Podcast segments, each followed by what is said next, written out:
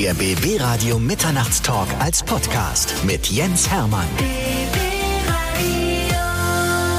Das ist ein Format, wo tolle Leute tolle Geschichten erzählen und einen davon habe ich heute hier. Arndt Schwering-Sohnrei ist einer unserer besten deutschen Schauspieler. Man kennt ihn unter anderem aus dem Tatort und alle, die jetzt Tatort gucken, werden sagen, wenn ich sage Lupo, ach, der ist das. Der Ludwig Maria Pohl. Ich finde das toll, dass du da bist. Ja, ich freue mich auch freue mich sehr besonders, dass du dir den ganzen Namen gemerkt hast, das Ludwig Maria Pohl. Das wissen ja die wenigsten. Meistens, Nur die Tatortgucker. Also ich werde wirklich oft als Lupo begrüßt. Und das ist ja so ein Ding, mit dem Lupo auch hadert, ne? dass niemand seinen ganzen Namen weiß. Es gibt ja einen Moment, wo er seinen eigenen Chef stellt und sagt so, sagen Sie mal, wissen Sie eigentlich, wie ich hm. mit dem ganzen Namen heiße? Und er steht da so, äh, Lupo? Also, nein, Ludwig Maria Pohl. Ja, aber du weißt es. ich weiß es. Aber es gibt natürlich auch einen Haufen Tatortfolgen, wo deine Chefin zum Beispiel zu dir, Ludwig Maria Pohl, sagt. Ja, wir haben ja auch ein besonderes Verhältnis aufgebaut mhm. über die Zeit. Also ich bin ja, wir haben jetzt den elften gedreht, schon immer in sie verliebt gewesen und ähm, das wird auch nie aufhören, dass wir eine sehr, sehr enge Beziehung zueinander haben und ja, wer weiß. Ich habe ja mehrfach angetragen, dass wir so ein Lupo-Off-Spin machen. Mhm. Vielleicht kommt das noch. Ähm, und dann wäre da ja noch mal eine Chance für neue Liebesverwicklung. Findest du die auch an sich so toll? Ich finde Nora ganz toll. Also es hat einen Moment gedauert, sage ich ganz ehrlich, bis wir so zusammengewachsen sind. Ähm, Nora, würde ich mal sagen, ist auch erstmal vorsichtig und guckt, wen sie sich so als Freund und Bekannten aussucht sind ja bestimmt auch eine Menge Leute da, die an ihr rumbaggern und irgendwas von ihr wollen. Und ich sehe auch mal wieder, dass es auch echt schwer ist, wenn man bekannt ist, sein Privatleben irgendwie zu schützen. Und das muss man auch schützen. Mhm. Da bin ich auch echt froh drüber, dass ich an diesem Punkt nicht bin, dass ich irgendwie meine Kinder geheim halten muss oder irgend so ein also am, am krassesten fand ich, ähm, ich erzähle schon mal eine Geschichte, ich hatte ja mal das Glück, Brad Pitt kennenlernen zu dürfen. Der war ja mit seiner ganzen Familie da. Und dann habe ich das eine Kind auch ein bisschen kennengelernt und das, das jüngste, jetzt habe ich den Namen vergessen, das hatte Geburtstag in der Zeit. Quatsch, andersrum, meine Tochter hatte Geburtstag. Und ich habe dann so überlegt, ob ich nicht das Kind von Brad Pitt einlade. Und als ich dann so anfing zu überlegen, was das alles für Konsequenzen hat, habe ich dann nachher aufgegeben, ne? weil Security und keine Ahnung, das hätte irgendwie den, den, den ganzen Geburtstag meiner Tochter gesprengt. Und dann habe ich gedacht, so, wie gut, dass ich da ganz normale Probleme habe. Und vielleicht habe. eine schlecht gelaunte Angelina Jolie noch daneben, weißt du? Das weiß man ja nicht so genau. Ja, aber Angelina Jolie, der bin ich auch mal begegnet. Das ist schon eine beeindruckende Frau. Also vor der stand ich, ich weiß nicht, wer hier Asterix und Obelix kennt. Es gibt so eine Folge, da ist Obelix verliebt in Fall Baller. Mhm. Dann steht da irgendwann vor ihr und soll ihr was sagen und es kommt nur raus und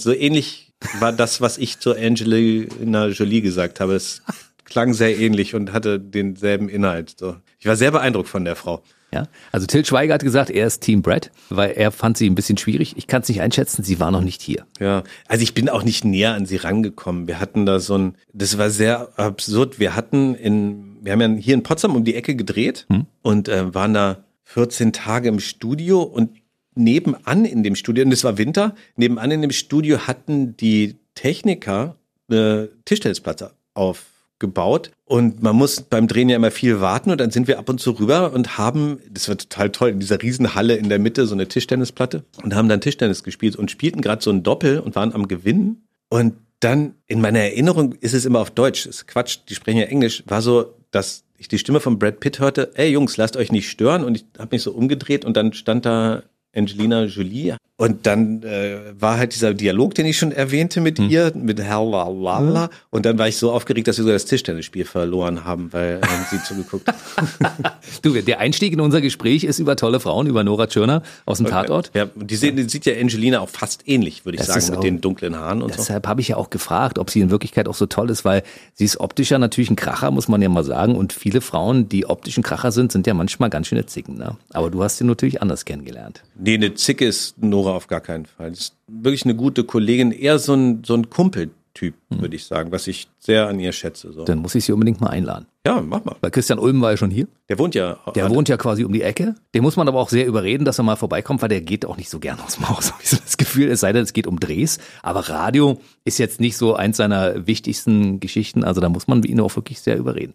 Also es gibt ja Gerüchte, dass Christian Jerks ins Leben gerufen hat, damit er direkt in Potsdam drehen kann und hm. nicht mehr so weit wegfahren muss und äh, zu Hause sein kann. Und ich glaube ehrlich gesagt, das Gerücht stimmt. So. Das kann sein. Ich werde dich das nächste Mal fragen. Aber jetzt reden wir weiter mit Arndt Schwering-Sohnrei, der natürlich auch eine interessante Geschichte hat. Du kommst vom Land, war so richtig aus Niedersachsen, aus dem, aus dem tiefsten Dorfleben, ne? Ja, mein Dorf ist wirklich äh, meine Ex-Frau hat es immer das Tal der Toten genannt. Also da oh. passiert nicht so viel. Und deswegen habe ich irgendwie auch für mich selber halt angefangen, da ähm, Filme zu machen. Wir haben damals noch, wer es kennt, Super 8 Filme selber gemacht und geschnitten und vertont. Das war ja noch so kompliziert, die musste man ja richtig zusammenkleben, also ja, ja. mit Klebstoff und die Tonspur musste man auch draufkleben und dann ist die mal wieder abgegangen und dann das kenne ich noch aus meinen Anfängen vom Radio. Ich habe auch noch mit mit Schnürsenkeln gearbeitet sozusagen, ja. ja.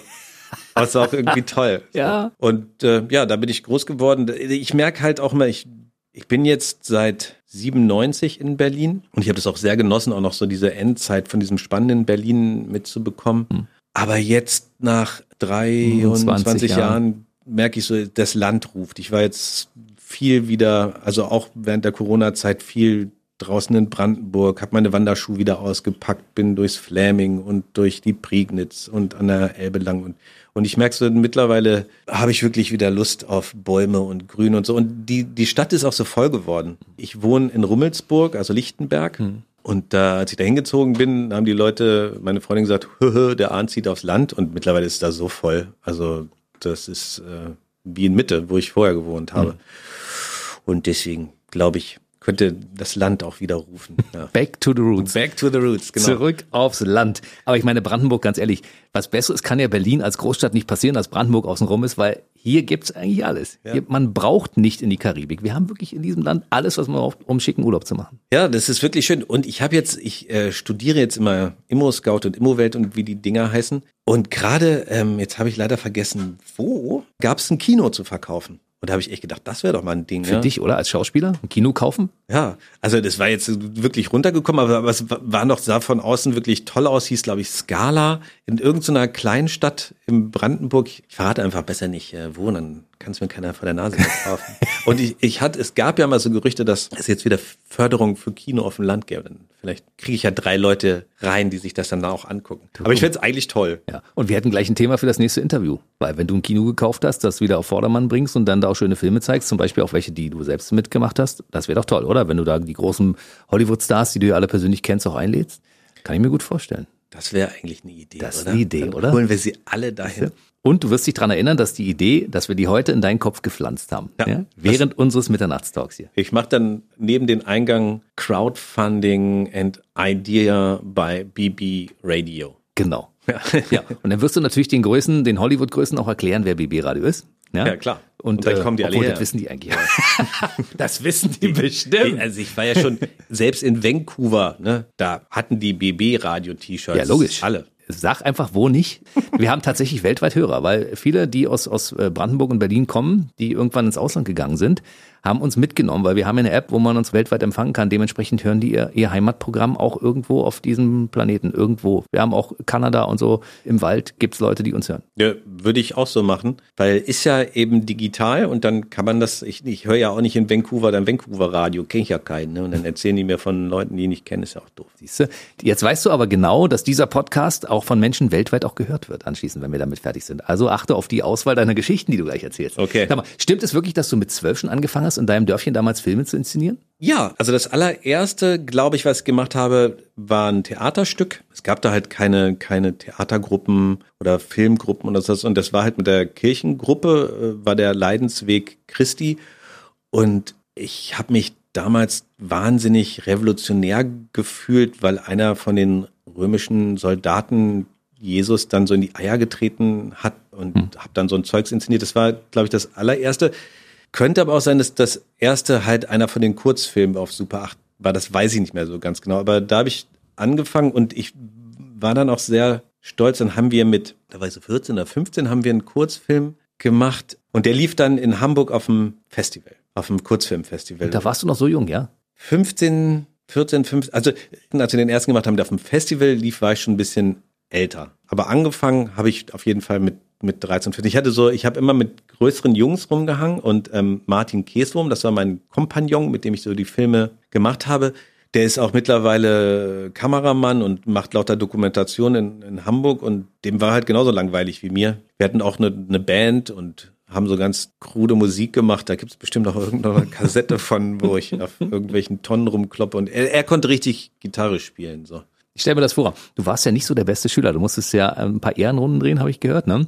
Und dann hast du aber nebenbei dich um, um den Film gekümmert schon. Also das heißt, du hast damals schon deine Leidenschaft dafür entdeckt, obwohl du nicht so der perfekte Schüler warst. Ja, also Schule war echt schlimm. Also von da an, wo ich aufs Gymnasium gegangen bin. Und ich würde sagen, dass dieses Kreative so auch der Ausgleich zu der ganzen Frustration war, die ich da in der Schule erlebt habe. Also ich habe da nur noch schlechte Noten bekommen, habe total viel gelernt, habe auch kein Lob bekommen und das fing dann an, dass auf dem Theater, also in der Theater AG, die Leute gemocht haben, was ich da mache und ich Lob bekommen habe, das brauchte ich dringend. Und bin dann auch, ähm, weil ich dann bin ich auf dem, diesem lateinischen Gymnasium, Geschichtsgymnasium, wo ich war, bin ich dann auch aus der Theater AG ausgeschlossen worden. Also da hat man mir noch den letzten Rest genommen von dem, was mir Spaß gemacht hat. Dann bin ich einfach aufs andere Gymnasium gegangen, habe da in der Theater AG weitergemacht und das hat mir auch voll bedeutet, dass das voll gut besprochen wurde, was ich da gemacht habe. Und als ich das zweite Mal wiederholt habe, hat mein Chemielehrer, der echt ein Alkoholproblem hatte, dass ihn ein paar Mal besoffen aus dem Chemieunterricht tragen mussten, der hat noch gesagt, so, ja, schwierigen Sohnrei. Also der hat mir dann wieder eine Sechs gegeben und damit war klar, dass ich die elfte Klasse schon nach der Hälfte nicht mehr bestehen konnte. Also sie werden sowieso mal Schauspieler. Ja? Und dann denke ich mir so, gut, dann hätte der mich auch irgendwie weitermachen lassen können. Ja, warum, was, was macht das für einen Sinn, jemanden zwei Jahre wiederholen zu lassen? Und ich bin dann damals auch, also klar, auf der einen Seite Mädchen waren sehr interessant und dann war das auch so auf dem Land war das einfach so, da hat man sich als junger Mann auch sehr über möglichst viel Alkohol trinken bewiesen so, das hat natürlich auch nicht äh, so viel geholfen. Und da bin ich auch so ein bisschen weggeschwommen mit in, in der Disco gehen. Da gab es ja nur Discos, sowas mhm. wie Clubs gab es ja noch gar nicht so. Und war schwer unterwegs und hab mich da auch ein bisschen verbummelt, war da auch echt schwer unterwegs, hab da einiges ausprobiert und in mich reingetan und so. Aber das war auch der Frustration der Schule raus. Und ich habe da immer noch auch eine große Wut, muss ich echt gestehen, weil ich das einfach auch total unsinnig finde, jemanden zwei Jahre wiederholen zu lassen. Und muss auch so sagen, dass jetzt, ich habe zwei große Töchter, die eine ist 14, die eine andere ist 16. Wenn ich mir da so angucke, wie Schule jetzt ist, ist es kein Deut besser geworden. Und Corona hat nochmal bewiesen, dass also da hat sich keiner richtig um die gekümmert. Da ist auch online nicht richtig was passiert und das ist immer noch so eine Kadettenanstalt irgendwie und, und es wird nicht, sich nicht nach den Bedürfnissen, was heute stattfindet, dass man digital unterwegs ist, ja, dass man per Zoom Unterricht machen kann. Das ist einfach immer noch wirklich, also ich weiß nicht, wie deine Erfahrung ist. Du bist ja im Osten groß geworden. Ich habe äh, das hm. Gefühl, dass die Schule damals ähm, in der DDR eine andere Organisation hatte, ich habe immer im Osten der Stadt gewohnt, immer in sozusagen Ostkitas groß geworden und da habe ich ein sehr gutes Gefühl gehabt. Die haben da echt voll viel mitbekommen, brauchten keine Vorschule, sind, haben da auch was gelernt und äh, auch sozial. Also was da aus der DDR kam, in dem Sinne habe ich einen guten Eindruck. So war es auch. Bekommen. Das Bildungssystem war in Ordnung, ging bis zur 12. Klasse, erweiterte Oberschule dann mit Abitur und allem drum und dran. Das war sehr ordentlich, man konnte auch sehr gut studieren und die Leute, die damals in der DDR studiert haben, hatten noch alle einen anerkannten Abschluss und hatten auch alle ein sehr profundes Wissen. Das ist tatsächlich so. Und dich haben deine Eltern dann irgendwann nach England geschickt, weil sie gesagt haben, lern mal da ein bisschen Englisch und wir haben da Freunde, da kannst du vielleicht mal gucken, ob du deinen Horizont erweitern kannst? Ja, das war genau so. Also ich war in Englisch richtig schlecht, obwohl ich eigentlich eine tolle Englischlehrerin hatte. Das war so ein Lichtblick an der Schule. Und dann haben die mich da wo ich herkomme, da gab es viele Hotels und da war ein so ein Kellner nach London gegangen und meine Eltern haben dem so ein bisschen Geld gegeben für Übernachtung und Essen so und dann war ich drei Wochen da und äh, das war so eine ganz neue Erfahrung. Also so vom Land nach London und das hat mich schwer beeindruckt, hat mein Englisch sehr verbessert, aber ich habe dann Punk und New Wave kennengelernt, war von einem, auf einem Konzert von Bauhaus, weiß nicht, ob jemand mhm. die Band kennt. Und das hat mich total beeindruckt. Und dann bin ich gleich am nächsten Tag los und habe mir so eine bunte Stretchhose, in die man kaum reinpasste, gekauft und so spitze Schuhe mit Schnallen dran und mir die Haare an der Seite abrasiert und meine Eltern haben Herzinfarkt gekriegt, als ich nach Hause kam. Da haben gedacht, so Mist, jetzt kann er Englisch, wie sieht der Junge jetzt aus? Und das war auch für mich auch prägend, weil da auf dem, auf dem Land war das überhaupt nicht lustig. So, das war eine schwere Zeit für mich, weil natürlich war das auch so ein bisschen Revolution machen, auch innerhalb dieses Ganzen, was ich auf der Schule erlebt habe. Aber also das gab's halt damals überhaupt gar nicht. Also wie jetzt irgendwie jeder Zweite ist tätowiert und hat irgendwo ein Piercing oder so, das gab's da null. Und jemand, der, also, es, also für heutige Welt so harmlos aus, ja, irgendwie Haare an der Seite abrasiert, da hatte ich einen Ohrring ja, mit halt so Bier und Haarspray die Haare hochgegelt, so, ne.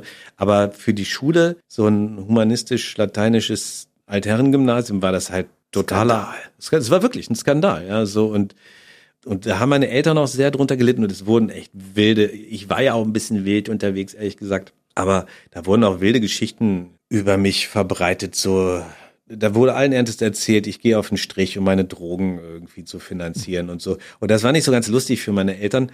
Und meine Mutter ist zum Glück jetzt aus dem Dorf auch weggezogen, so einfach nur drei Dörfer weiter, aber das ist das war der richtige, irgendwie war das der richtige Schritt für meine Mutter und auch für mich, und weil ich fahre da eigentlich gerne hin, um auch diese Vergangenheit so hinter mir zu lassen, weil immer wenn ich da hingekommen bin, dachte ich so, so ganz konnte ich denen das nicht verzeihen. Jetzt waren so alle, ey, bist du jetzt im Fernsehen und mhm. so cool. Und ich dachte so, ja, jetzt bin ich im Fernsehen, jetzt sagen alle guten Tag, aber vorher hat mir keiner guten Tag gesagt so und haben irgendwelche kruden Geschichten erzählt. Aber es ist alles auch Schnee von gestern. Der Chemielehrer hatte recht, obwohl er Alkoholiker war. Der ist auch wahrscheinlich nur Chemielehrer geworden, damit er sich das Zeug selbst herstellen kann, vermute ich mal. Weißt du, dann muss das nicht Ja, wahrscheinlich, dann hat er das selber. es war auch so, dass ich glaube, der hatte mich so auf dem Kika, da gab es so einen Moment, bei dem im Unterricht war es immer total laut. Und wir hatten einen relativ neu eingerichteten Chemiesaal, ja, so, ähm, und der war da vorne wieder am irgendwas basteln, wahrscheinlich irgendwie Alkohol herstellen oder so. Und keiner hörte zu und es war voll laut. Und ich saß neben meinem Schulkameraden Jan Telp und wir redeten über ihn gerade. Und in dem Moment, wo ich sagte, ist ja kein Wunder, dass er säuft, so hässlich wie seine Alte ist, genau in dem Moment war die Klasse total still. Und dann hat er nur so geguckt und ich dachte so, hm. Ja.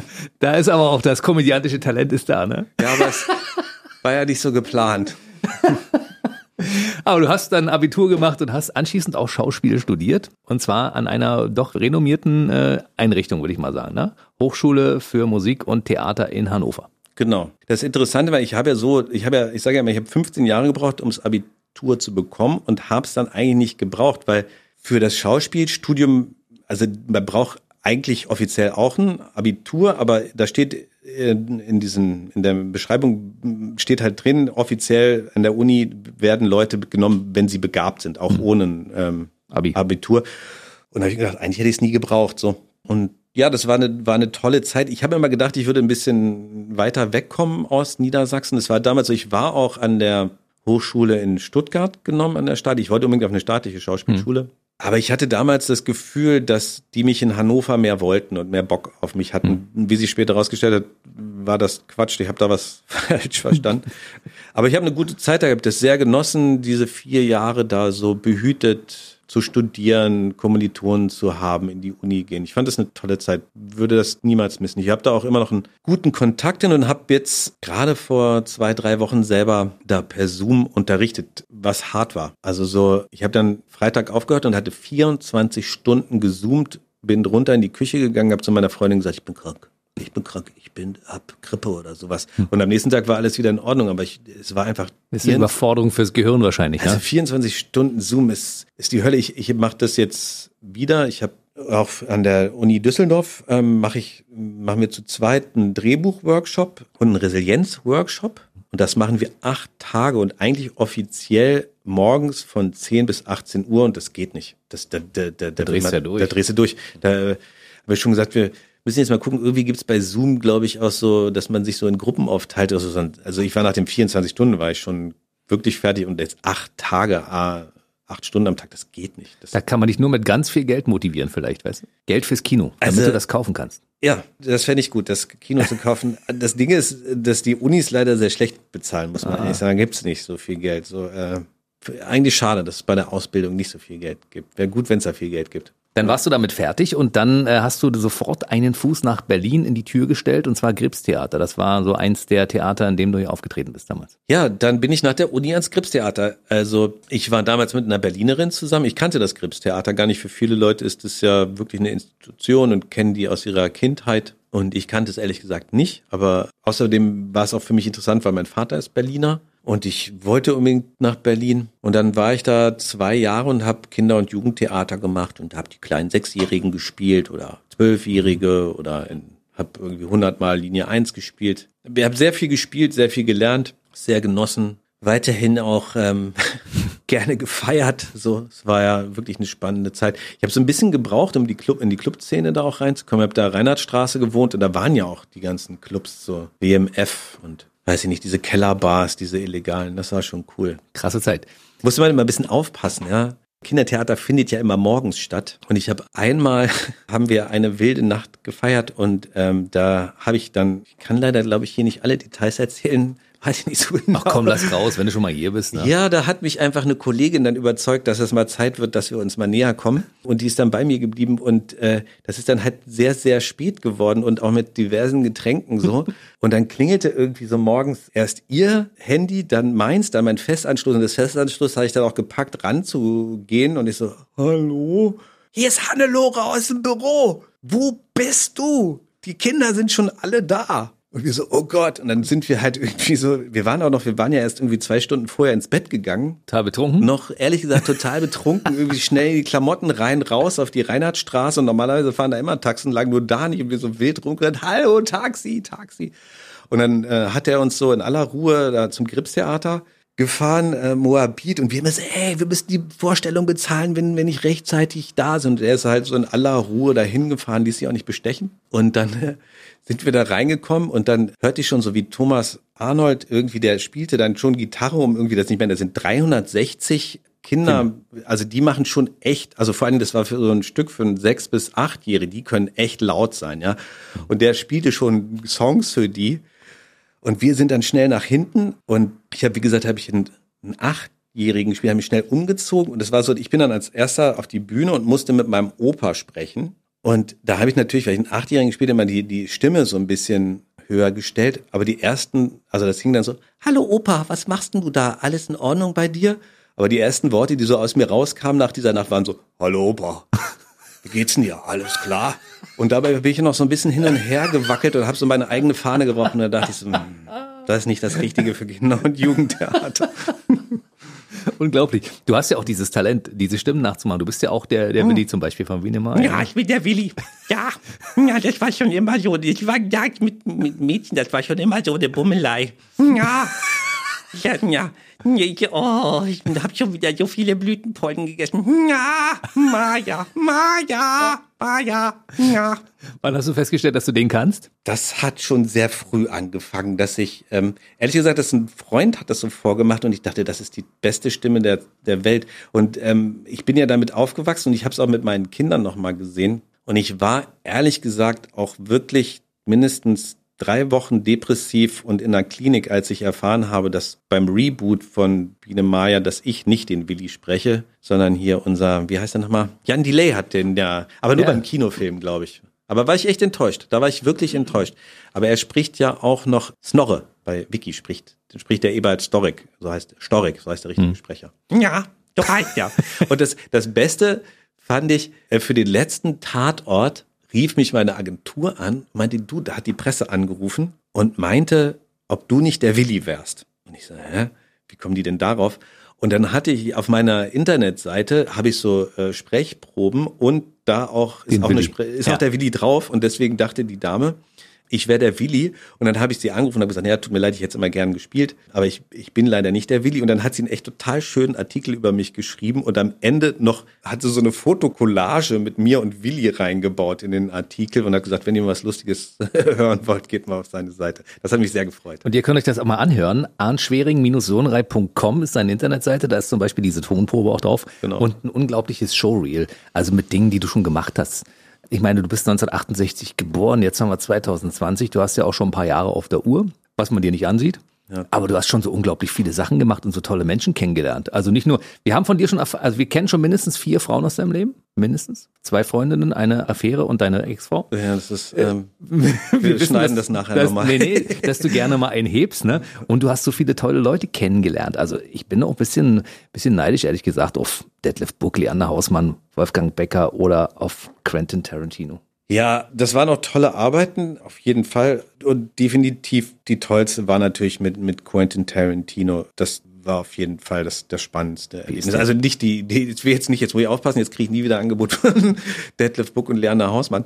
Aber Quentin, also das, wie gesagt, war ja hier ähm, in, in Potsdam, haben wir 14 Tage zusammen gedreht. Wir waren auch ein bisschen zusammen feiern, wir waren zusammen beim Italiener essen. Der heißt jetzt immer der Brad Pitt Italiener da in Mitte. Ich weiß ja, Brad Pitt, der war sowieso auch früher schon oft hier, der ist ja mit diesen Architekten befreundet. Bin ihm nämlich vorher schon mal in so einem Indoor-Spielplatz vor dem Dreh begegnet. Aber mit Quentin, das war schon speziell. Der, der, der Mann liebt Schauspieler. Der ist einfach auch verrückt und ein Freak, aber will halt das Tollste machen. Wir haben einfach eine tolle Zeit zusammen gehabt. Und das Feiern, wir waren zweimal so unterwegs nachts im Club. Jetzt bin ich schon wieder im Club. Ja. Nein, ich bin eigentlich immer, ich gehe früh nach Hause, nehme meine Pillen und gehe früh schlafen und ansonsten ist das Nachtleben. hey, du bist Polizist? Ludwig Maria. Ja, genau, ich bin Polizist, ich darf ja, sowas gar nicht. Du darfst gar nicht. Nein. Nee. Nein. Ja.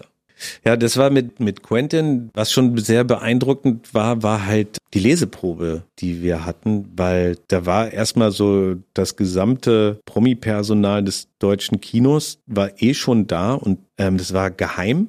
Keiner wusste, jetzt taucht Brad Pitt auch auf. Und dann tauchte er auf und dann hatten wir diese Leseprobe und die war schon so wahnsinnig witzig. Und da hatte Brad Pitt eine Szene, wo die so pseudo-italienisch sprechen. Die ist nachher gar nicht im Film gelandet. Die hat äh, Tarantino nicht reingeschnitten. Und die war so lustig, dass wir Tränen gelacht haben. Und dann sind wir abends zu diesem Italiener gegangen. Das war auch voll geheim. Und ich saß dann mit August Diel, Daniel Brühl, Till Schweiger und noch so ein paar Nasen und die kannten sich alle schon und ich kannte die nicht. Und ich saß dann so ein bisschen äh, dumm dazwischen. Keiner wollte mit mir reden.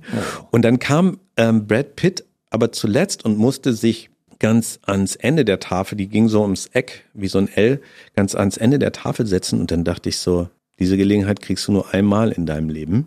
Und habe ich einfach zu Brad Pitt gesetzt. Und dann haben wir richtig lange gequatscht. Ich muss gestehen, ich hatte Schwierigkeiten, ihn zu verstehen, weil der spricht privat einen ziemlichen Slang. Der kommt ja auch irgendwo da unten aus dem Süden Amerikas. Also der, der spricht privat ziemlich slangy so und ich dachte so, jetzt habe ich wieder nicht verstanden, was er sagt, aber nick mal brav. Und dann hat sich noch Tarantino dazu gesetzt und dann sind ein paar Geschichten erzählt worden, die darf ich hier wirklich nicht erzählen, aber da ist es spannend geworden. Du hast zwischen Brad Pitt und Quentin Tarantino an einem Tisch gesessen und mit denen zusammen was getrunken. Ja, das war cool, das war echt das cool. Das ist echt super. Das war echt cool. Meine Güte. Ja, dann haben die anderen das auch gepeilt, dass sie die Chance da hatten und dann hat meine Ex-Frau angerufen und dann bin ich aufgestanden, um mit ihr zu telefonieren. Das war doch abgefahren. Bin ich aufgestanden, mit, mit ihr zu telefonieren und bin die hatten so die Wände von dem ähm, Italiener hatten sie so, die, die Fensterscheiben hatten sie abgeklebt, damit man nicht reingucken kann an unserem geheimen Treffpunkt. Und weil es so laut war und ich sie nicht verstehen konnte, bin ich durch den Hintereingang rausgegangen, um mit ihr telefonieren zu können, mache die Tür auf und ein Blitzlichtgewitter bretterte auf mich ein und ich so, äh, und da stand die ganze Presse vor unserem geheimen Treffort und wartete darauf, dass Brad Pitt rauskam. Die waren dann, muss ich ehrlich gestehen, an mir weniger interessiert. Verstehe auch gar nicht wieso. Aber es gab dann auch noch ein Foto, wie alle raustorkelten, was dann am nächsten Tag in der BZ und Berliner Zeitung auftauchte. Habt ihr Bild von Brad? Nee, von Arndt.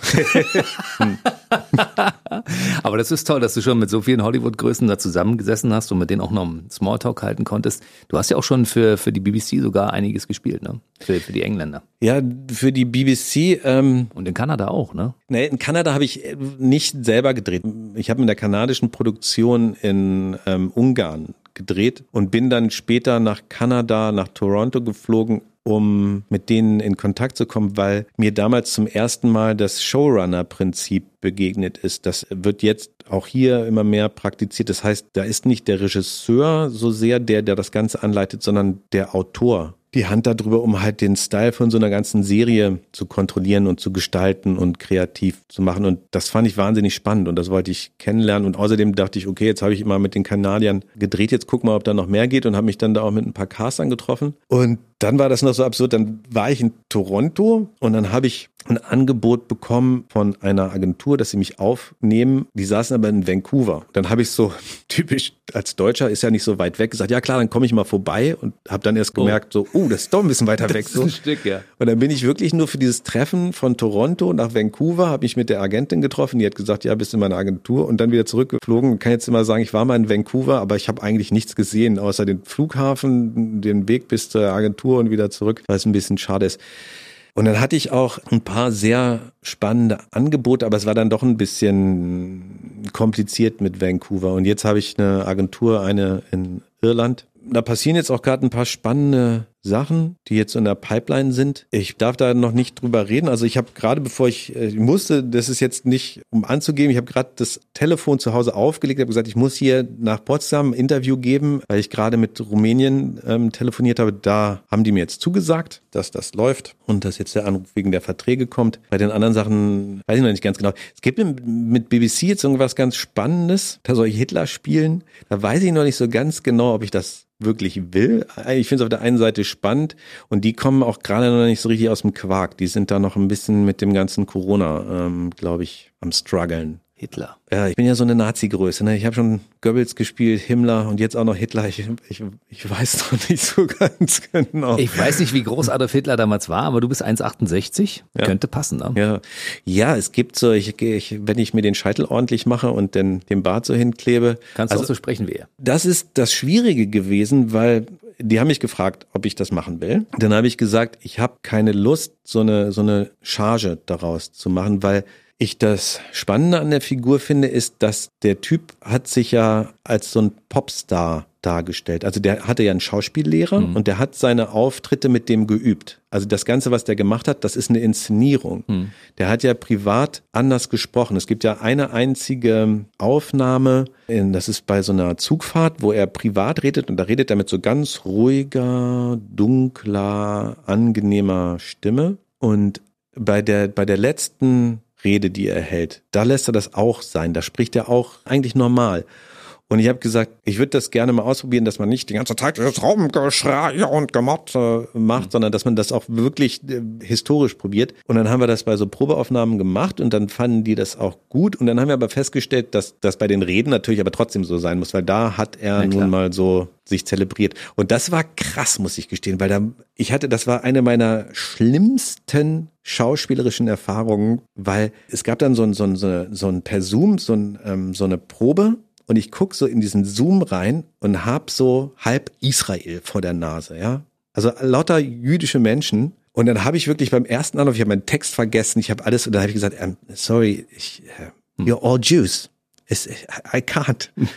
und dann haben die gesagt, pass auf, Arndt. Ist egal. Du bist, du bist der Schauspieler, du bist total in Ordnung, do it. Und dann habe ich im zweiten Anlauf, habe ich es auch hingekriegt, aber im ersten, es, es ging nicht. Ich dachte, das war so schlimm. Ja. Weil es war dann auch so eine antisemitische Rede, die ich da, die da hielt. Ähm, das war eine schräge Erfahrung. Du in der Rolle des großen Diktators. Ja. Meine Güte. Aber du hast ja dieses stimmliche Talent, hast du. Ja, wir haben jetzt also den Adolf haben wir schon von dir gehört, den Willi haben wir schon von dir gehört. Und du sprichst ja auch, das steht auch in deiner Vita drin, verschiedene Dialekte. Berliner kannst du, Hamburgerisch kannst du, Norddeutsch kannst du. Was kannst ja, du noch alles so? Ja, ich würde mal sagen, ja. Also ich habe da ja lange oben an der Küste gelebt, ne? Äh, und Hamburg. Und dann ist ja auch meine, meine Ex-Frau, die kommt ja auch aus Oldenburg. Da sagen wir Moin. Da musst aufpassen, nicht Moin Moin, dann bist du gleich Ausländer, ne? Ich muss mal sagen, obwohl mein Vater Berliner war, ich finde ja Berlinern immer noch schwer. Weil man, die, die Westberliner, die haben ja ja nie Berliner. Und das Berlinerisch, was ich so kennengelernt habe, und es war ja zum Beispiel meine erste Kollegin, von der ich das so abgeguckt habe am Grips, das war ja eher so ein Brandenburgisch, ja. Die hat dann so gesagt, ich habe das immer gesagt, die hat dann hatte mal gesagt, das ist bei uns nie üblich. Beim ersten Mal, als ich, als ich gesagt habe, was, was sagt die da gerade? Bis ich verstanden habe, das ist bei, bei uns, uns, nicht üblich. Das ist ah, bei uns nicht üblich. Das, das, und das, damit bin ich dann hier so sozusagen Berlin groß geworden. Das ist ja kein Berlinern. Also ich finde, das, das steht in meiner Vita, aber ich kann auch Kölsch. Ähm, ich muss mal so kurz witschen deswegen konnte ich auch Goebbels gut spielen, weil der war ja auch Rheinländer, der hat ja auch so eine Art Kölsch gesprochen. Da bin ich mit meinen, meinen Cousins und Cousinen aufgewachsen und deswegen kann ich halt das Kölsche und das Berliner, das habe ich erst als Erwachsener gelernt, deswegen ist das nicht so in meinem, in meinen, in meinen Gen. Aber das Talent, andere Stimmen zu imitieren, hast du, ne? Ich habe das noch nicht so ausprobiert. Deswegen möchte ich ja so gerne mehr sprechen und ich, ich träume davon mal so eine so eine Comicserie, wo man dann so. Ja, irgendwie sowas Schräges. So, ich bin hier beim Radio. Ich bringe euch alle um. Oder das kleine Arschloch oder so. Na, mal gucken, ob wir für dich eine passende Rolle finden. Du hast ein Spektrum als Schauspieler. Ich habe mir also das Showreel mehrfach angeguckt. Ich kenne dich natürlich als Lupo aus dem Tatort, völlig klar, ne? Aber äh, da hast du so ein Psycho gespielt an so einem Wohnwagen und bist so zu so einer Frau in so einen Wohnwagen eingestiegen. Da hatte ich sofort Angst vor dir. Ja, das ist so, ähm, ich spiele viel die Psychos. Das mache ich auch gerne, das macht mir viel Spaß. Und halt auch die lustigen. Ich finde das lustig, dass das so beides so stattfindet. Ich glaube, dass das was damit zu tun hat. Wir haben ja gesagt, wir reden jetzt noch mal ein bisschen ehrlich. Ich glaube, ich bin auch, auch, auch, in, in, in gewisser Hinsicht auch ein depressiver Mensch. Viele Komiker sind ja auch depressive Menschen und und ähm, ich habe neulich gelernt von einer Frau aus Los Angeles, die gesagt hat, ein, ein Komiker, diese richtig begabten Komiker, die machen jeden Witz eigentlich, um zu überleben. Ja, und das, die brauchen das Publikum zu überleben. Und ich glaube, vielleicht, weil ich zu beidem so auf der einen Seite brauche ich irgendwie voll Leute, die lachen. Und gleichzeitig weiß ich aber auch, wie sich das dunkle, düstere so anfühlt. Anfühlt. Und dann ist es, glaube ich, auch so, weil ich eigentlich ja so ganz nett aussehe und dann ähm, dieses dunkle trotzdem zeigen zu können. Ich glaube, das macht die Figuren so ein bisschen gefährlich und tricky und das hat aber auch gedauert. Ich habe früher solche Angebote nicht bekommen und habe dann extra einen Studentenfilm gemacht, wo ich das erste Mal das gezeigt habe, wie ich so einen durchgeknallten mhm. spiele und ähm, dann kamen die Angebote und ich weiß bis heute auch nicht so richtig, ich glaube, manchmal muss, muss ich ein bisschen vorsichtig sein, weil man wird damit auch identifiziert. Und die ähm, Leute denken, du hast wirklich ein Ding weg, ne? Die denken, du hast ein Ding weg oder du bist wirklich Antisemit, ja. Ich habe, als ich mit Tobias Moretti einen Film gemacht habe, wo ich Josef Goebbels gespielt habe, da bin ich einen Drehtag wirklich angegriffen worden und musste weggehen und habe gesagt so, hallo, ich bin Schauspieler. Ich bin der Schauspieler, ich spiele das nur, ich spiele das so gut wie ich kann und ich will dem eine Wärme und ein, das muss trotzdem Mensch sein, aber ich glaube das nicht, was der sagt. Und ich bin dann nachher zu einer Vorstellung hier in Berlin eingeladen worden und ich bin auch hingegangen von der von so einer jüdischen Kulturgemeinde und dachte so, oh Gott. Aber die waren da voll cool mit. Die haben das voll verstanden. Die haben das, äh, die fanden das sogar super, dass ich da vorbeigekommen bin und mein, meine Eindrücke von der Arbeit und so erzählt habe. Weil Goebbels zum Beispiel, das ist sehr spannend, der hat das ja weggedrückt. Der hat zwar total antisemitische Reden gehalten, aber der war, der, der war einmal im KZ und war total traumatisiert von dem, was er gesehen hat und wollte dann nie wieder was davon wissen. So. Der hat ja alles ins Tagebuch geschrieben. Der hat sein ganzes Leben ins Tagebuch geschrieben. Man kann das alles, das kann man auch mal kaufen. Ähm, ist verlegt. Braucht man aber nicht unbedingt lesen. Es spricht aber auch dafür, dass die Leute, die wollten dir an, an, die, an den Kragen, weil du so überzeugend warst, so authentisch. Das heißt, du bist also in der Rolle dann auch drin. Hängt das vielleicht auch ein bisschen damit zusammen, dass du früher als Schüler auch so ein bisschen gemobbt wurdest in deinem äh, Dörfchen damals? Dass du vielleicht diese Wut in dir trägst, die du auch wirklich rauslassen kannst, zumindest als Schauspieler? Ja, ich glaube, Wut ist ein, ist ein tolles Thema. So, ich habe eh das Gefühl, dass dass Wut ist eigentlich was, was uns verboten wird. Sowohl Männern als auch Frauen, aber gerade wir Männer. Das, dann werden wir gewalttätig oder tun Böses und, und wenn das Kind wütend ist, dann wird gesagt, du darfst nicht wütend sein, jetzt reiß dich mal zusammen. Aber eigentlich ist das eine gute, gute Kraft, aber es ist uns mal verboten worden. Und ich muss sagen, dass ich immer noch auf der Suche bin als Erwachsener nach dem, was mir als Kind verboten worden ist. Und ich finde den schauspielerischen Beruf eigentlich auch eine tolle Therapie, um an die Dinge wieder ranzukommen. Irgendwann, wenn ich in Rente bin, ist alles gut und ich habe mich selber geheilt. Oh, wir sagen das aber noch viel, viel Zeit und hoffentlich noch viele, viele Filme. Weil Tatort ist ein Projekt, was regelmäßig wiederkehrt, ja. Also das heißt, da hast du schon über zehn Folgen von gespielt. Ich glaube jetzt elf. Und ähm, wie viel kommen da pro Jahr? Also wir haben eine Zeit lang zwei gemacht, weil wir auch zwei Autoren hatten, die auch die Kraft hatten, zwei zu schreiben. Und jetzt ist dann nur noch der großartige Momel Klausen, weil Andreas Flüger nur noch Romane schreibt, kann ich schwer empfehlen. Die äh, Jenny Aaron-Reihe, ich habe die alle gelesen, das ist super, super spannend und das wird bestimmt auch nochmal verfilmt. Ist schwierig, weil die Protagonistin blind ist. Dann muss man, also wie identifiziert man sich mit einer blinden Protagonistin? Als Hörspiel kann man das gut machen. Als Film ist das noch schwieriger, aber es gibt da großes Interesse. Aber ähm, jetzt jedenfalls Murmel Klausen schreibt die alleine und der schreibt nur noch einen. Lessing und Dorn. Ein pro Jahr. Einen pro Jahr, genau. Der schreibt halt so viel, der schreibt auch in der Firma von Til Schweiger, Pantaleon, da ist der fest angestellt, der hat einfach viel zu tun, ist einer der besten und schafft halt nur einen leider. Oder Das- vielleicht zum Glück. Dann machen wir was Gutes.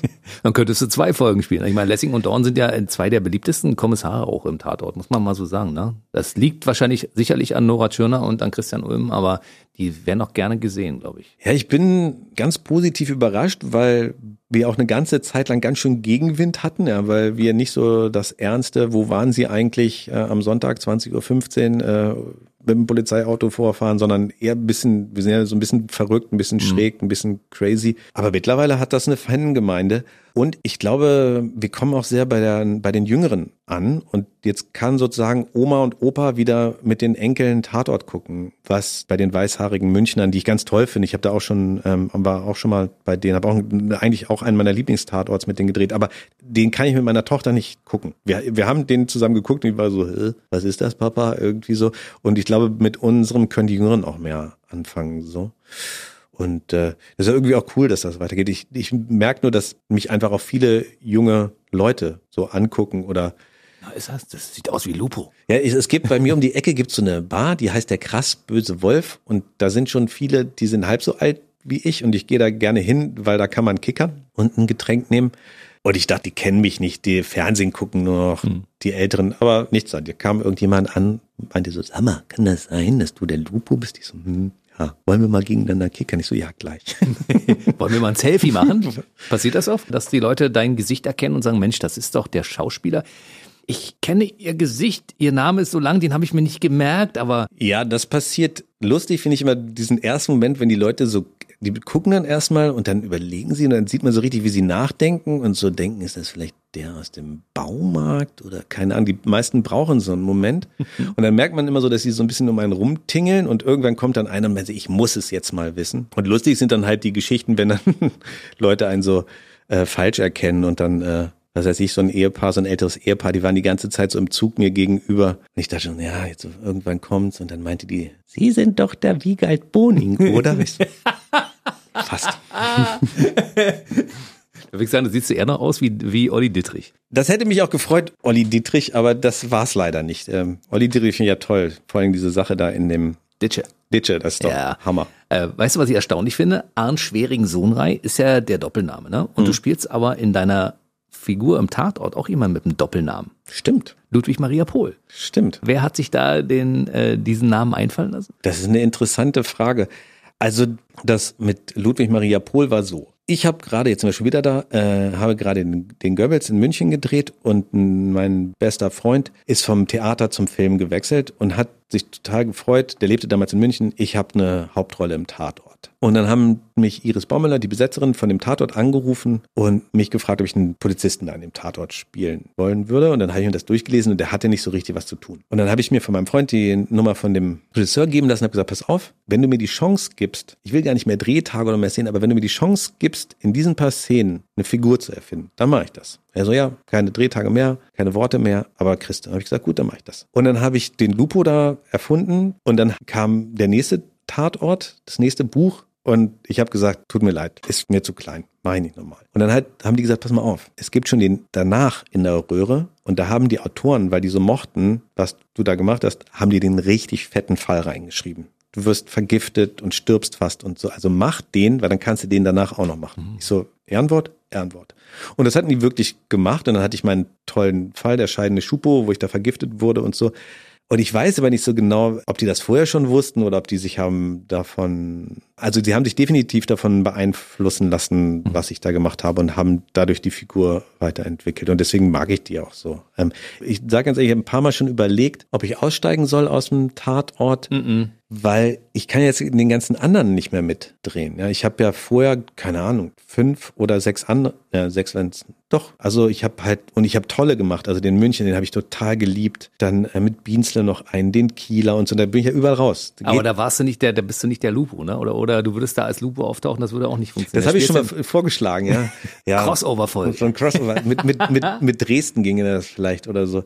Aber das ist wirklich so. Ähm, ich spüre, dass das, die können natürlich den Lupo oder nicht in andere Sachen so reinbauen. Aber ansonsten, ich finde die Bücher super und wir haben ja den letzten gedreht. Den fand ich auch wieder so toll. Ich bin ganz gespannt, wie das Publikum den nächsten, da gibt's noch kein Ausstrahlungsdatum, finden wird, weil der ist, der ist krass diesmal. Also so einen haben wir noch nicht gemacht. Der ist auch am wenigsten lustig, aber echt krass und ich bin sehr gespannt, wie die Leute ihn finden. Ich vermute mal, den findet man dann auf deiner Internetseite, wenn es soweit ist, ne? Ja, ich versuche das immer, ich bin ja ein bisschen lazy, was das angeht. Ich versuche das aber immer abzudaten und Facebook. Und Ansonsten soziale Netzwerke. Ja. Da kommen wir gleich nochmal drauf zu sprechen. Also der Tatort ist festgesetzt bei dir. Welche Projekte kommen im Laufe eines Jahres immer noch dazu? Spielst du noch zwischendurch Theater oder hast du dafür gar nicht mehr so viel Zeit oder machst du das gar nicht mehr? Also bei Theater ist das einfach so, ich bin da irgendwie rausgewachsen. Da waren nicht so viel Kontakte, glaube ich. Und dann habe ich auch die erste Zeit, ich bin vom Gripstheater weggegangen, einfach auch, weil da, das waren auch so goldene Jahre, das Privatfernsehen gekommen, da wurde gedreht wie doof. Da habe ich noch ein bisschen gespielt und irgendwie habe ich einfach keine Kontakte mehr ins Theater. Ich habe halt eine freie Gruppe gehabt, mit denen habe ich viel gemacht und darüber haben wir auch das ähm, Institut und später die Gesellschaft für künstlerische Forschung gegründet, wo wir so Hybridprojekte gemacht haben zwischen Wissenschaft und Kunst und so. Das habe ich sehr geliebt. Aber ich habe einfach keinen Kontakt mehr zur Theater. Ich hätte schon große Lust, aber ich, ich glaube, ich würde jetzt auch mehr so meine eigenen Sachen machen wollen. Wir haben, ich habe jetzt viel mit Autoren zu tun. Ich habe eine, ich habe jetzt selber das Institut für Abenteuer gegründet und wir sind da gerade so am entwickeln so neue Formate und wir sind gerade zum Beispiel so an so einem Format für virtuelle Realität. Virtual Reality dran, weil die Theater können ja auch gerade nicht so richtig die alten Formate aufnehmen. Und wir hatten, haben so eine Idee, wie wir so ein 360 Grad virtuelles Projekt machen über Verschwörungstheorie und dann will ich mindestens damit, habe ich schon gesagt, nach Venedig auf die Biennale oder sowas. Cool. Also du hast da, du warst damals Mitbegründer der Society for Artistic Research, da warst du Mitbegründer und jetzt hast du noch ein Abenteuerinstitut auch noch gegründet? Naja, es gibt jetzt die Society of Artistic Research, die habe ich nicht mitbegründet, sondern damals noch das Institut. Das ist später gewechselt. Da gibt es einen, so einen, ich nenne ihn immer Mr. Brain, Julian Klein, der hat das alles so weiterentwickelt und hat das, der hält mittlerweile überall Lesungen und spricht darüber. Und diese ganze künstlerische Forschung hat jetzt auch so viel in die Hochschulen, das kann man auch studieren mittlerweile. Und es werden jetzt auch viel mehr solche Projekte gefördert und ähm, diese Gesellschaft für künstlerische Forschung hat sich da sehr mit dem Julian Klein so einen zentralen Punkt drin verschafft. Aber damit habe ich gar nicht mehr so viel zu tun und habe jetzt für mich das Institut für Abenteuer gegründet. Das ist meins. Was ist das? Das Institut für Abenteuer ist im Prinzip ähm, entwickeln wir Stoffe, Projekte, jetzt eigentlich gerade hauptsächlich eine App für sexuelle Aufklärung. Das hat auch das Medienboard hier schon gefördert. Das ist ganz spannend. Also da gibt es Leute, die kümmern sich um die Technik, wir mehr um die Inhalte. Außerdem gibt es gerade zwei Serienformate und da gibt es gerade vielleicht Streaming, Streaming, Streaming, wo wir hinwollen. Es gibt da gerade sehr, sehr spannende Kontakte. Aber ich will da nicht so, ich habe das Gefühl, ich darf noch nicht so viel rausquatschen. und, und, an einem, und an zwei Kinofilmen arbeiten wir gerade. Na, guck mal einer. Also wir haben auf jeden Fall schon Stoff für die nächsten Male. Selbst wenn du jetzt in vier Wochen schon wieder kämst, was nicht passieren wird, aber selbst wenn es so wäre, hätten wir schon wieder Stoff zu erzählen, weil bis dahin sind wahrscheinlich viele Entscheidungen schon gefallen für die Dinge, Ja. die du angesprochen hast gerade. Habe ich schon wieder so viel gequasselt. Nee, was passiert noch so? Ähm, ich will mal gar nicht rumlügen, ich, ich weiß es noch nicht. Also es gibt halt diesen Dreh in Rumänien, über den ich nichts erzählen darf. Also ich habe jetzt nur ausländische Anfragen, drei Stück. Und ich habe gestern mit zwei von denen telefoniert, von BBC habe ich ja schon erzählt, wo das mit Hitler aussteht. Und bei den anderen darf ich einfach nicht drüber reden. Das ist sogar so abgefahren, dass das, ich habe gestern mit London telefoniert. Die haben mir total Honig ums Maul geschmiert, weil der Autor mich gut findet, der das geschrieben hat. Aber ich habe gesagt, kann ich auch mal Buch lesen? ich würde gerne mal wissen, was gedreht wird. Aber es ist spannend. Es werden drei Monate im Ausland und ähm, ich würde es sehr gerne machen, glaube ich. Ich, hab, wird- ich, ich muss klappen. gestehen, ich habe noch nicht für Streaming gedreht bis jetzt. Ich habe, ich habe, muss ich gestehen, ich habe für das, warum wir eigentlich hier Werbung machen sollten, Käthe und ich, als wir das gedreht hatten, hatte ich meine, hatte ich eine, sollte ich eigentlich auch bei Dark drehen und die hatten, wollten mir das unbedingt ermöglichen von von dem Dreh und haben nur einen halben Tag gedreht und ich hätte die andere Hälfte bei Dark den Bürgermeister spielen können, aber das war denen von Dark zu wenig Zeit, so habe ich das noch nicht geschafft für Streaming zu drehen. Wenn wir über Käthe und ich mal kurz Werbung machen sollten, dann lass uns das mal kurz machen. Ich meine, selbst wer es jetzt verpasst hat im Fernsehen, man kann das ja in der Mediathek, Mediathek, genau. anschauen. Genau. Erzähl uns kurz zwei Sätze darüber, worum geht's. Also Käthe und ich äh, ist eine Reihe um einen Psychologen, der sich mit einem Hund, Australian Shepherd, Zugang zu den Leuten verhilft. Ist sehr emotional, sehr schön, toll gespielt. Mit Marilia Miljovic auch. Und ich spiele darin einen todkranken Vater, der sich von seiner Frau getrennt hat. Die Frau leidet da sehr drunter und die kleine Tochter, die die zusammen haben, will sich auf die Seite der Mutter stellen und will ihren Vater nicht mehr sehen und er möchte sie sehr gerne nochmal sehen, bevor er stirbt. Und es ist sehr berührend. Also wer da nicht weint, hat ein Herz auf Stein. Und ich finde es sehr ungewöhnlich, sich am Freitagabend sowas zu trauen. Aber es ist, ich habe den Film schon gesehen, es ist total unterhaltsam. Außerdem haben wir es an der Müritz gedreht. Es sind wunderschöne Bilder und ich finde es ein bisschen schade. Es gab so eine, wir hatten einen sehr lustigen Drehtag, weil ich sollte eigentlich in so einem Bärenkostüm schwimmen und tauchen und so. Und das hatte natürlich wieder keiner vorgetestet. Und dann, als wir es probiert haben, hat es natürlich hinten und vorne nicht funktioniert und wir mussten es dann nochmal nachdrehen. Und es gab sehr, sehr lustige Aufnahmen, wie ich in so einem Bärenkostüm da versuche, in der Müritz unterzugehen. Und dann haben sie mir so dicke Gewichte gegeben, die eigentlich auf die Lampen kommen, damit es mich so runterzieht. Und ich hing trotzdem mit dem halben Bärenkostüm draußen. Also wer ein bisschen weinen möchte zwischendurch, der guckt sich an, Käthe und ich, Papakind, endlich Freitag äh, in der Mediathek zu sehen. ARD, genau. Hm, Und ansonsten kann man sich das äh, mal anschauen. Es gibt ja bestimmt Informationen auf arnschwering-sohnrei.com auf deiner Internetseite. Genau. Und äh, wer dich ansonsten verfolgen möchte, in den sozialen Medien? Also ich fütter Facebook und auch Instagram so partiell. Aber ich pack immer die, diese ganzen Programmhinweise packe ich darauf. Da gibt's so eine offizielle Seite und es gibt so eine Seite, Seite, wo Freunde drin sind. Das Ding ist, man kann ja, das ist finde ich sehr absurd, aber man kann ja nur so eine gewisse Anzahl haben, irgendwie 3000 oder 5000. so. Oder 5000 ist es voll. Also ich kann da auch niemanden mehr aufnehmen. Also ich fütter dann extra das Offizielle auch noch, aber ich merke, dass diese andere Seite wird viel mehr geguckt und die Leute mögen ja auch, wenn man so ein privates Video postet. Ich bin immer erstaunt, es gibt so ein Video von mir und meiner Tochter, wo wir ähm, Let It Go super schlecht in der Gondel beim Skiurlaub singen und das ist so oft gesehen worden, dass es mir ein bisschen Angst macht, vor allem weil wir so furchtbar schlecht singen irgendwie, aber wir hatten Spaß, das irgendwie gucken die Leute sowas gerne. Das finde ich erstaunlich, dass Arndt Schwering Sohnrei, alle wollen mit dir befreundet sein, deshalb platzt dein privates Profil aus allen Nähten. Aber das andere ist ja nicht unwichtig. Das von der öffentlichen Person Arndt Schwering Sohnrei. Da muss auf jeden Fall alles rauf, was wichtig ist, damit die Leute, die dich gern sehen möchten, auch wissen, wann sie dich sehen können. Genau. Da kann sich keiner mehr beklagen. Ich kriege immer so beklagen, du sagst immer gar nicht Bescheid. Und dann sage ich so, nein, guck, es steht alles drin. Gut. Und jetzt gibt es natürlich für alle Fans auch die Möglichkeit, sich mal einen Podcast anzuhören mit ein paar Geschichten, die sie vielleicht noch gar nicht kannten. Ja, ich habe ja auch ein bisschen was zum Besten gegeben, Das oder? hast du auf jeden Fall gemacht. Aber ich glaube, da ist noch einiges drin, da ist noch jede Menge Substanz. Das heißt, wir gucken mal 2021, kommst vorbei und dann reden wir mal über aktuelles Projektmaterial. Ja, gerne, gerne. Dann kannst du schon erzählen, wie es in Rumänien war und was so ansonsten auf diesem Erdball noch passiert ist. Aber ich finde, du solltest eigentlich auch in Deutschland ein paar Sachen machen, weil du bist jemand, den möchten wir auch gerne sehen. Ja, so sehr ich den Lupo liebe, ich glaube, das hat damit zu tun. Und deswegen muss ich gerade, muss ich. Es tut so weh. Ich muss im Ausland drehen. Rumänien, Türkei, Istanbul. Und dabei könnte ich vielleicht auch Chemnitz oder Cottbus. Nee, also ohne Quatsch. Also ich glaube, das liegt gerade ein bisschen an Lupo. Und nicht nur an, ich weiß auch nicht. Also auf jeden Fall, da wollen sie mich gerade, da gehe ich hin. Gut. Und äh, wir wollen dich auch wieder bei Gelegenheit. Arndt Schwering Sohnrei war bei uns heute im BB Radio Mitternachtstalk Podcast. Unter diesem äh, Podcast auch gerne liken, teilen, kommentieren, was ihr auch immer wollt. Können Sie ein paar nette Sachen runterschreiben, wa? weil du so für ein netter Typ bist. So. Freue ich mich. Und wenn es abends ist, können wir ja nochmal, vielleicht wiederholen wir das mal und ähm, dann mit so einem schönen Bierchen und dann quasi nicht noch mehr Privates. Cool. so. Nehmen wir mal so hin. Ja, das machen wir. Also. Tschüss. Tschüss. Der BB Radio Mitternachtstalk. Jede Nacht ab 0 Uhr. Und der neueste Podcast jeden Mittwoch.